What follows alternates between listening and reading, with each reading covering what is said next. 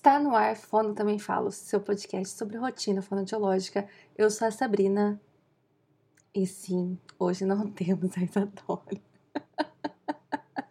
Mas calma, gente.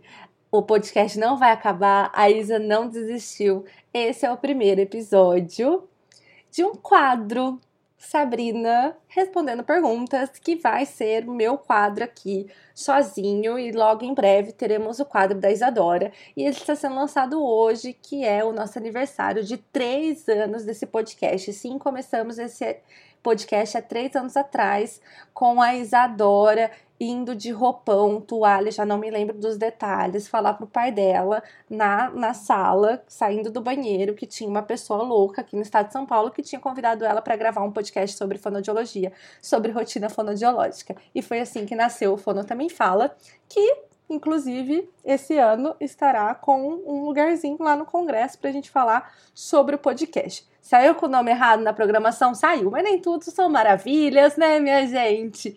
E a ideia desse episódio, desse quadro, é ser um quadro a mais, tá? Que a gente vai lançar aí sem pretensões, então não tem datas, não tem quantidades, não temos compromissos com ele. e ser um episódio pocket, que é um episódio rapidinho e eu escolhi fazer esse episódio porque eu recebo muitas perguntas que às vezes eu respondo lá no meu Instagram, nos stories principalmente. Às vezes até ficam no destaque, mas pouca gente vê. Então, como o podcast é para sempre, sempre estaremos aqui, né? Até eles inventarem outra coisa e virar obsoleto podcast, o que eu acho que vai demorar um pouquinho. É, acho interessante ficar aqui para quem já é ouvinte também, tem um conteúdo legal e às vezes até exclusivo, né, minha gente? Porque muita gente não ouve podcast, não sei o porquê disso. Indica pro seu amigo, aliás. Manda um episódio que ele precisa assistir. Eu sou assim, eu fiz uma palestrinha, eu dei um curso, vou dar uma aula. Falo, então, sabe isso daí? Eu, a gente fala no episódio do podcast. e assim, esse episódio vai crescendo. E vai ficando essa maravilha que tá. E o meu microfone tá baixo, e eu não vou arrumar agora, porque pode perder aí no meio da edição. E esse episódio nem vai ser editado.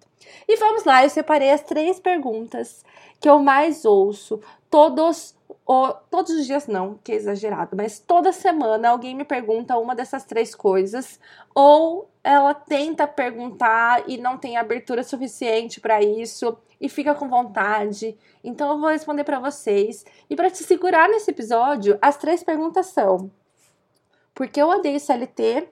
Como eu mantenho a equipe unida? E quanto eu ganho? Então fica aí até o final. é isso é chantagem emocional mesmo? Então vamos começar por dessa pergunta que eu ouço muitas vezes, essas pessoas perguntam diretamente mesmo, sem delongas, sem rodeios. Sabrina, por que você odeia CLT? Gente, não é que eu odeio CLT, já fui CLT, tá? Inclusive, hoje tenho CLTs na minha clínica, a próxima clínica vai ser CLT.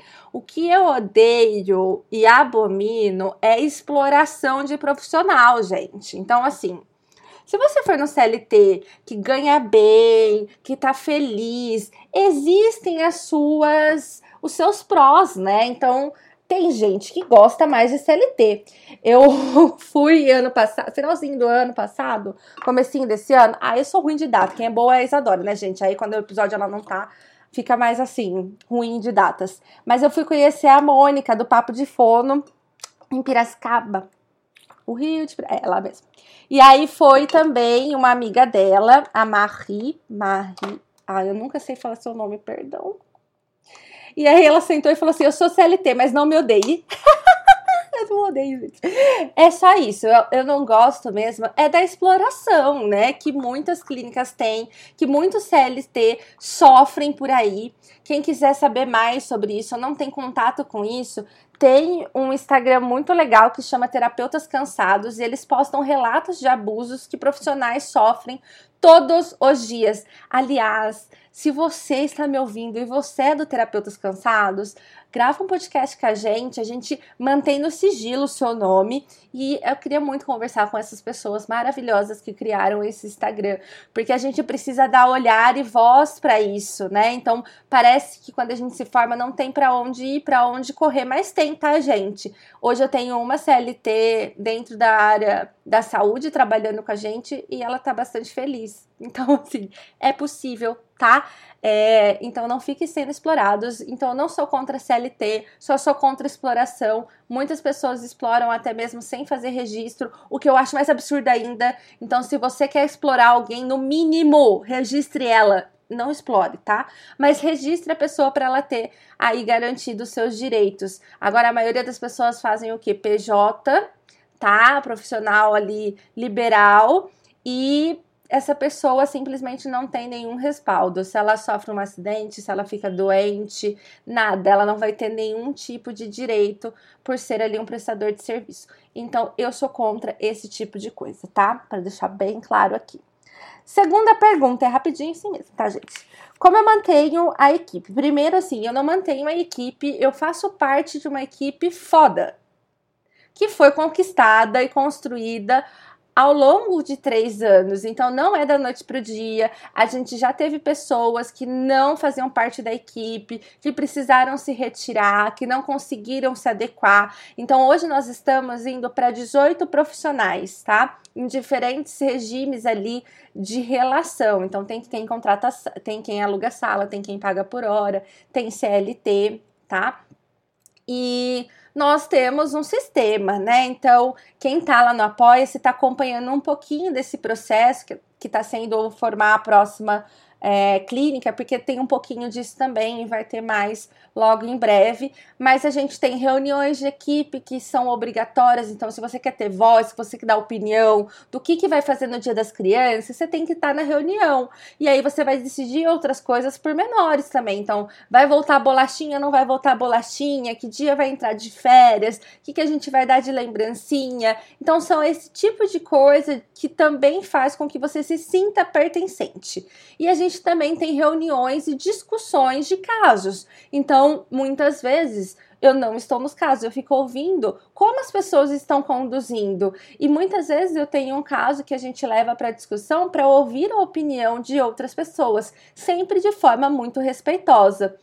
E quando existem problemas, porque existem problemas, imagina, são 18 pessoas lidando, né? Eu não vou colocar aqui 18 mulheres, porque eu acho isso extremamente sexista, porque assim, tem problemas em todas as empresas, independente ali do gênero das pessoas. Enfim, é, então tem problema sim, e a gente resolve dessa forma, né? Então, muitas coisas eu e a Patrícia, enquanto sócias, resolvemos. Então, ah, tá tendo problema com uma pessoa, a gente coleta informações sobre isso e vai conversar com a pessoa. Olha, fulana disse que aconteceu isso, isso e isso tá, isso é verídico, o que, que a gente vai fazer? A gente consegue se organizar com relação a isso para que isso não aconteça mais? Ou tem um super problema lá com uma das mães da clínica, com uma das famílias, a gente sempre discute.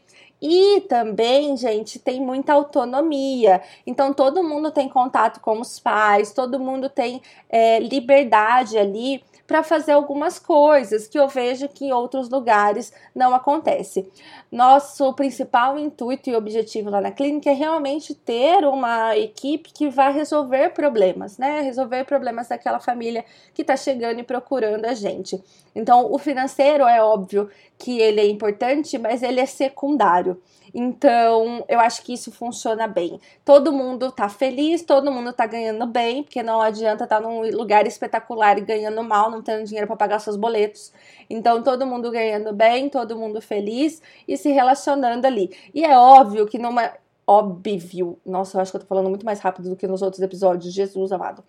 É óbvio que e eu esqueci o que eu ia falar. Ah, lembrei. É óbvio que numa equipe com 18 pessoas você vai ter mais afinidades e menos afinidades. E aí é saber trabalhar isso na sua terapia, né? Que é importante fazer. Eu falo isso para todo mundo da minha equipe. Faz terapia que não é uma coisa pessoal, é impossível você se dar bem com 18 pessoas da mesma forma, né? Mas é obviamente que eu me dou bem com algumas pessoas, assim como essas pessoas vão se dar bem com terceiras, e aí funciona tudo muito bem. É basicamente isso, é dar voz, dar é, condições para a pessoa também é, se sair bem financeiramente e profissionalmente, dar liberdade, né? Saber ouvir ali. É difícil, gente, não é fácil não, não é fácil não. Eu vejo assim, eu tenho contato com muitas clínicas, eu tenho contato, hoje eu faço, né, consultorias de gestão de clínica, então eu vejo muitas coisas, né? E é muito difícil essa questão de gestão de equipe. Então quem tá aí nas cabeças das clínicas, estudem, tá? Façam aí é, formações específicas para isso, que ajuda bastante Bastante, bastante, porque é isso, né? É saber que você não é superior que ninguém, mas é saber que talvez você tenha que liderar algumas coisas. Então, esse, essa linha tênue, tênue, tênue. E a pergunta, acho que mais esperada e aguardada para você que ficou até aqui me ouvindo a falar 10 minutos até o momento, é quanto eu ganho. As pessoas têm muito medo de falar disso. Eu não entendo por quê, mas eu sou uma pessoa. Não sei, eu não sou uma pessoa normal. Então, pode ser que eu não entenda também por conta disso. Porque eu acho que é, assim como qualquer outra coisa, um dado da sua vida. Tipo, quantas horas você trabalha? É, quais cursos você tá, está fazendo? Quanto você ganha? Então, assim, sou zero tabu para falar sobre isso. A minha renda hoje Sabrina. Estamos em setembro, aniversário de três anos do podcast 2022. Hoje eu tenho. Meu Deus, o negócio saiu aqui. Hoje eu tenho uma clínica, uma empresa de cursos e uma empresa de vendas de assinatura, tá? Então, hoje a minha renda varia de 12 a 30 mil. Sim, é uma diferença muito grande isso acontece. E não é tipo assim, nossa, né? Dezembro e janeiro eu sei que vai ser 12 mil. Não. Ela é bem variada mesmo, porque ela depende de vários outros fatores. Como eu tenho várias fontes de renda, tem mês que vai muito melhor e tem mês que pinga pouco. 12 mil eu sei que é bastante, tá, gente? Não, tô só brincando aqui, não vou ser hipócrita, não. É, então, o que, que eu faço para me organizar com relação a isso? Eu tenho contas físicas é, não é físicas, Sabrina. Fixas. Ai, adoro. Se for ouvir esse podcast, você vai falar: Meu Deus, o que, que é essa menina sem você? O que, que é essa menina sem eu? Por isso que eu não te abandono, Isadora. Porque esse podcast não seria nada sem você.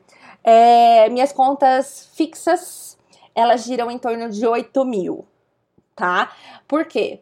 Porque eu sei que eu vou conseguir pagar todos os meus boletos! E, e aí, os meses que são a mais, obviamente, eu já tenho direcionado para outras coisas que eu preciso guardar, que eu preciso pagar, enfim, e eu também tenho uma reserva, né? Então, vamos supor que o mês entra ali ao invés de 12, entre 8, entre 7. Eu preciso ter um dinheiro para colocar eventuais coisas que aparecem. Que às vezes, assim, você tem que fazer uma limpeza de caixa d'água, gente. E nós temos 10 caixas d'água na clínica. E aí, uma porrada de dinheiro, né? Uma paulada de dinheiro de uma vez só. Então é igual vida pessoal. Você precisa guardar um dinheirinho, porque às vezes você vai ter que ajudar a pagar o plano para fazer uma cirurgia de emergência, né? Às vezes seu carro quebrou. Então, da mesma forma, a vida profissional funciona desse jeito. Então, eu tenho uma reserva, sim. Ai, Sabrina, eu queria muito ser organizada assim, gente. É persuasão ao longo do caminho tá? Eu também não era. Quando eu comecei a ganhar relativamente bem, diga-se de passagem, mais de 3 mil reais por mês, tá? Isso era o meu relativamente muito bem, tava bem feliz já. É, eu vivi um ano adoidado. O que é viver um ano adoidado? Gente, eu não fazia ideia de quanto entrava na minha conta. Eu só gastava, entrava, gastava. Eu comia onde eu queria comer, eu comprava tudo que eu queria comprar. Hoje eu tenho um pouquinho mais de consciência, um pouquinho mais de controle. Passo vontade? Já não passo mais vontade, graças ao bom Deus, né? Mas eu tenho noção que, tipo assim, eu não posso virar esse mês e falar assim, nossa, quero comprar um computador novo. Aí eu vou lá e gasto 20 mil no computador eu sou mais controlada com relação a isso hoje em dia, porque eu tenho muita consciência das minhas contas, muita consciência financeira do que está acontecendo. E isso a gente vai adquirindo ao longo da vida. Então, se você tem 20 anos, é normal que você ainda não tenha isso, principalmente se a sua família nunca teve isso, né?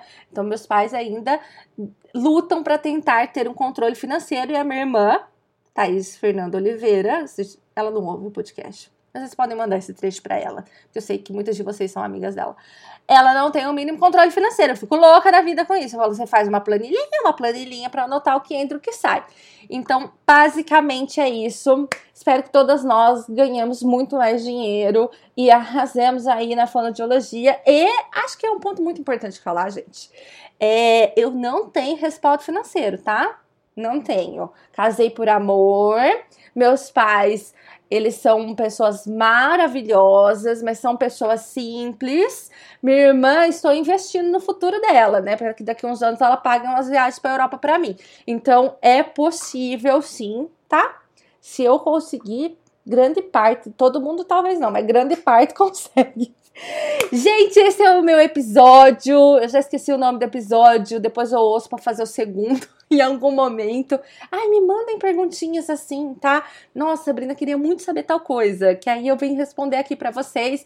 Esperem que vocês gostem. Gente, que dicção terrível!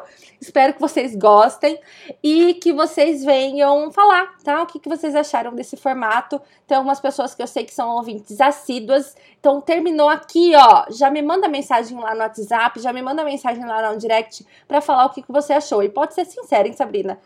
Hein, meninas? Fala, Sabrina, achei uma bosta. Sabrina, para com isso. Findou, tá? Pode ser sincera que a gente aguenta.